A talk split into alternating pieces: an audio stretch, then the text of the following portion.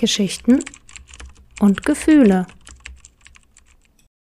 Sie schwitzte und hätte nicht gedacht, dass es so anstrengend sein würde. Mit beiden Händen und mit voller Muskelkraft versuchte sie, den Drachen in der Luft zu behalten.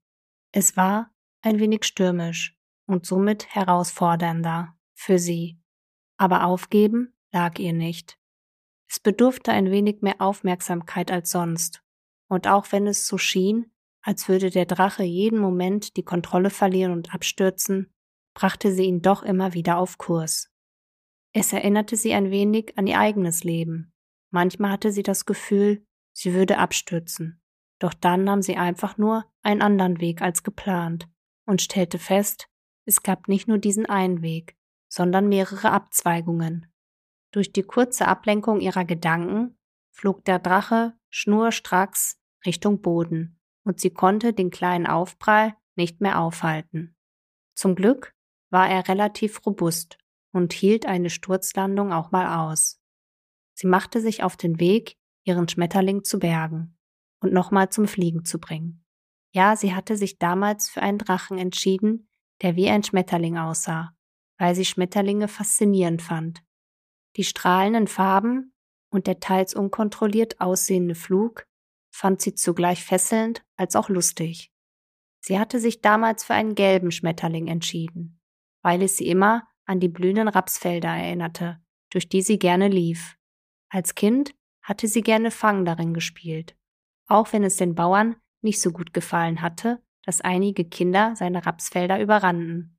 Doch damals haben sie gar nicht so weit gedacht und den Blütenzauber für die wenigen Wochen, die er anhielt, in vollen Zügen genossen.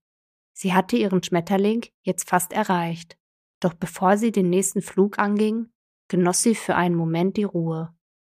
Für viele war es heute zu stürmisch, daher war kaum eine Menschenseele zu sehen.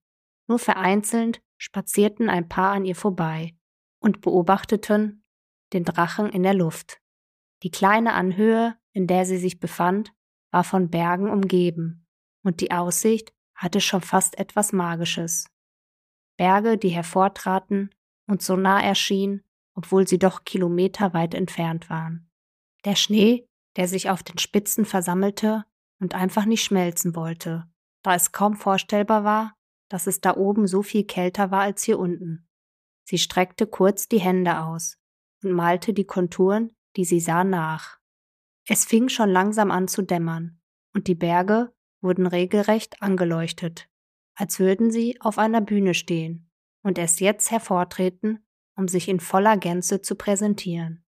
Ein atemberaubender Anblick, den sie nur durch ihren Vater kennengelernt hatte, der sie jeden Sonntag zum Drachensteigen mitnahm und sie dabei unterstützte, hoch hinaus zu fliegen. Dabei meinte sie nicht nur den Drachen, sondern auch sich selbst. Ihr Vater hatte sie bei all ihren Entscheidungen unterstützt, seien sie noch so abwegig gewesen oder albern. Er hatte sie immer ernst genommen, und irgendwo würde er sie auch jetzt beobachten. Das konnte sie fühlen, vor allem an diesem Ort, wo sie sehr viele Erinnerungen mit ihrem Vater geteilt hatte. Sie lächelte, stellte den Drachen bereit, nahm die Leine in die Hand und lief los. Der Wind spielte den Schmetterling wieder nach oben, und die bunten Streifen, die sie hinten zusätzlich befestigt hatte, wirbelten umher und ließen den klaren blauen Himmel etwas bunter erscheinen. Mit den Gedanken an ihren Vater behielt sie den Drachen noch eine ganze Weile in der Luft, und erst, als die Sonne fast untergegangen war, packte sie ihre Sachen ein und ging. Sie wusste, dass sie nächsten Sonntag wiederkommen würde, wenn das Wetter mitspielte, um die Erinnerung aufrechtzuerhalten, solange es ging, denn sie wollte nicht, dass diese langsam verblasste.